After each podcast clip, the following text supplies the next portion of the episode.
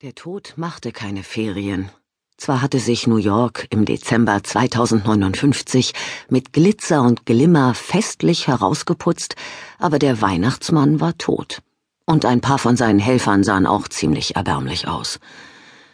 Inmitten des lärmenden Wahnsinns, der wie immer auf dem Times Square herrschte, stand Lieutenant Eve Dallas auf dem Bürgersteig und sah sich die Überreste des Weihnachtsmanns an wenn die um sie herumstehenden Kinder, die bestimmt noch daran glaubten, dass ein dicker Mann mit einem roten Anzug sich durch den Schornstein quetschte, um sie mit Geschenken zu erfreuen, statt sie in ihren Betten zu ermorden, nicht sofort aufhörten zu kreischen, würden ihr sicher bald die Trommelfälle platzen, dachte sie, und fragte sich, weshalb, wer auch immer die Verantwortung für diese Knirpse hatte, nicht endlich jemand dafür sorgte, dass der Trupp von hier verschwand, was Gott sei Dank nicht ihre Sache war.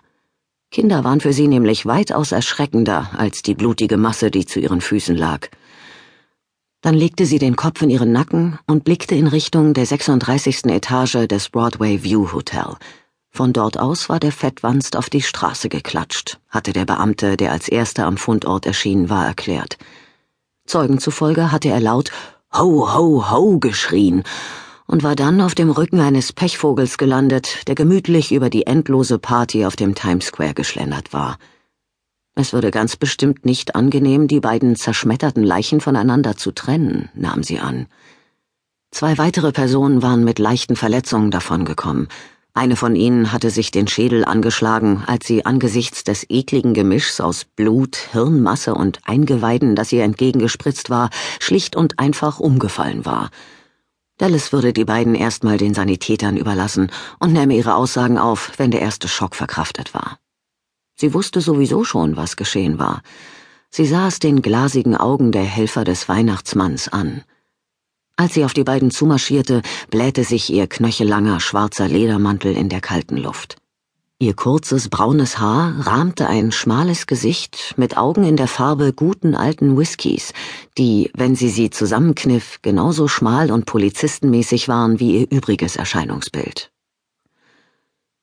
Der Typ in dem Weihnachtsmannkostüm war also euer Kumpel? fragte sie. Oh Mann, Taps, oh Mann.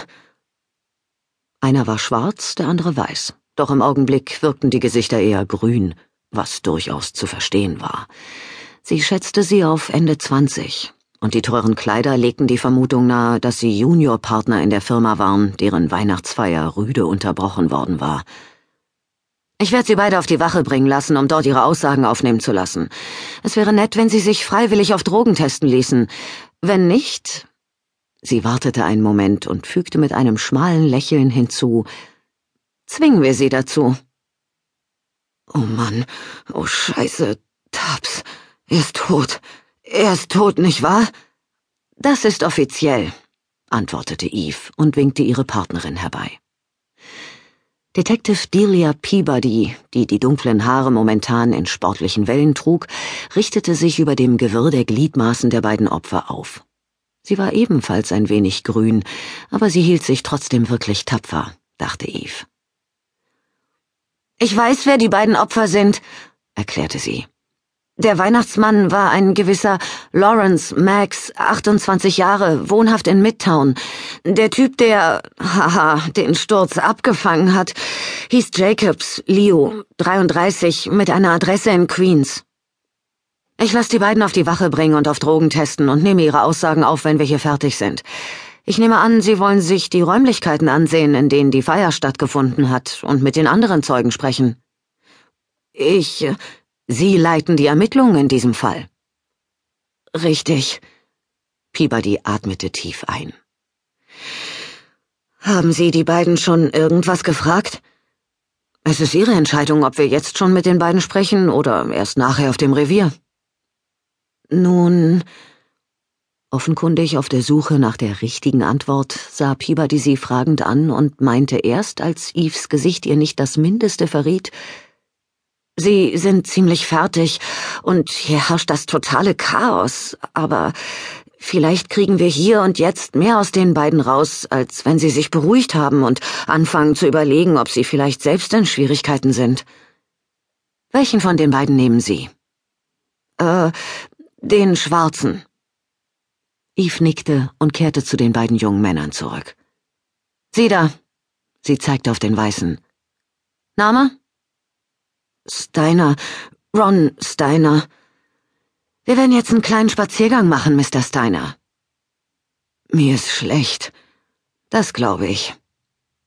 Sie bedeutete ihm aufzustehen, packte ihn am Arm und führte ihn ein paar Schritte fort. Sie und Tubbs waren Kollegen?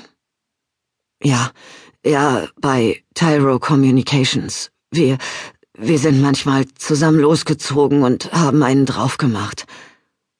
Er scheint ein ziemlich großer und kräftiger Kerl gewesen zu sein. Wer? Tubbs? Ja, ja. Steiner fuhr sich mit der Hand über die schweißbedeckte Stirn. Ich schätze, er hat mindestens hundert Kilo auf die Waage gebracht. Deshalb dachten wir, es wäre witzig, wenn er als Weihnachtsmann auf der Party erscheint. Und was hatte Taps in seinem Sack? Oh Mann. Er warf sich die Hände vors Gesicht. Oh Gott. Bisher ist unser Gespräch nicht offiziell. Das wird es später noch. Aber jetzt erzählen Sie mir einfach, was passiert ist, ja? Ihr Freund und ein armer Tropf, der im falschen Augenblick am falschen Ort war, sind tot. Ohne die Hände vom Gesicht zu nehmen, krächzte er. Die Bosse haben nur das Buffet für die Party organisiert. Sie haben nicht mal die Getränke übernommen, wissen Sie? Ron erschauderte, bevor er seine Arme sinken ließ. Also haben sich ein paar von uns zusammengetan, gemeinsam das Kostüm für Tubbs gemietet und nachdem die Chefs verschwunden waren, haben wir die Getränke und die, die anderen Sachen rausgeholt. Wie zum Beispiel? Er schluckte, sah ihr dann aber in die Augen und zählte mit leiser Stimme auf. Ein bisschen Exotica, ein bisschen Push und Jazz. Zeus? Damit habe ich nichts zu schaffen. Ich lass mich auf Drogen testen, dann werden Sie ja sehen. Ich habe nur ein bisschen Jazz geraucht, sonst nichts. Als Eve ihn einfach reglos ansah, fuhr er hektisch fort. Und er hat auch nie irgendwelches hartes Zeug genommen. Nicht Haps, Mann, das schwöre ich. Das hätte ich gewusst. Aber ich glaube, dass er heute irgendetwas anderes eingeworfen hat. Vielleicht hat er oder irgendjemand anders ja das Push mit irgendwas versetzt. Dieses blöde Arschloch, schluchzte er, und dicke Tränen kullerten ihm über das Gesicht. Er war total aufgedreht, das kann ich Ihnen sagen, aber Mann, schließlich waren wir ja auch auf einer Party. Wir haben uns einfach amüsiert. Die Leute haben gelacht und getanzt und dann hat Tabs plötzlich das Fenster aufgemacht. Jetzt waren seine Hände überall, in seinem Gesicht, an seinem Hals, in seinem Haar, Oh Gott, oh Gott, ich dachte, das macht er, weil die Luft allmählich ziemlich stickig wurde. Das nächste, was ich mitbekommen habe, war, dass er auf den Fenstersims geklettert ist und uns mit diesem breiten, dämlichen Grinsen angesehen hat. Dann hat er gebrüllt, Frohe Weihnachten euch allen, gute Nacht. Dann ist er gesprungen, mit dem Kopf zuerst. Mein Gott, dann war er weg. Niemand hat auch nur versucht, ihn festzuhalten. Es ging alles viel zu schnell. Dann haben die Leute angefangen zu schreien und sind hin und her gerannt. Ich bin zum Fenster gelaufen und hab rausgeguckt. Wieder fuhr er sich mit den Händen durchs Gesicht und atmete zitternd ein. Ich hab gerufen, dass jemand den Notarzt alarmieren soll. Danach sind Ben und ich runtergelaufen, auch wenn ich nicht weiß warum. Wir waren seine Freunde und wir sind runtergelaufen, um nach ihm zu sehen. Woher hatte er die Drogen, Ron? Was für ein Scheiß. Er blickte über ihren Kopf hinweg auf die belebte Straße. Er kämpfte, wie Eve wusste, den normalen kleinen Kampf, ob er feige die Klappe halten oder für eine Sache gerade stehen sollte, die unglücklicherweise schiefgelaufen war. Er muss sie von Zero gehabt haben. Ein paar von uns haben für einen Partypack zusammengelegt, aber keine harten Sachen, das schwör ich.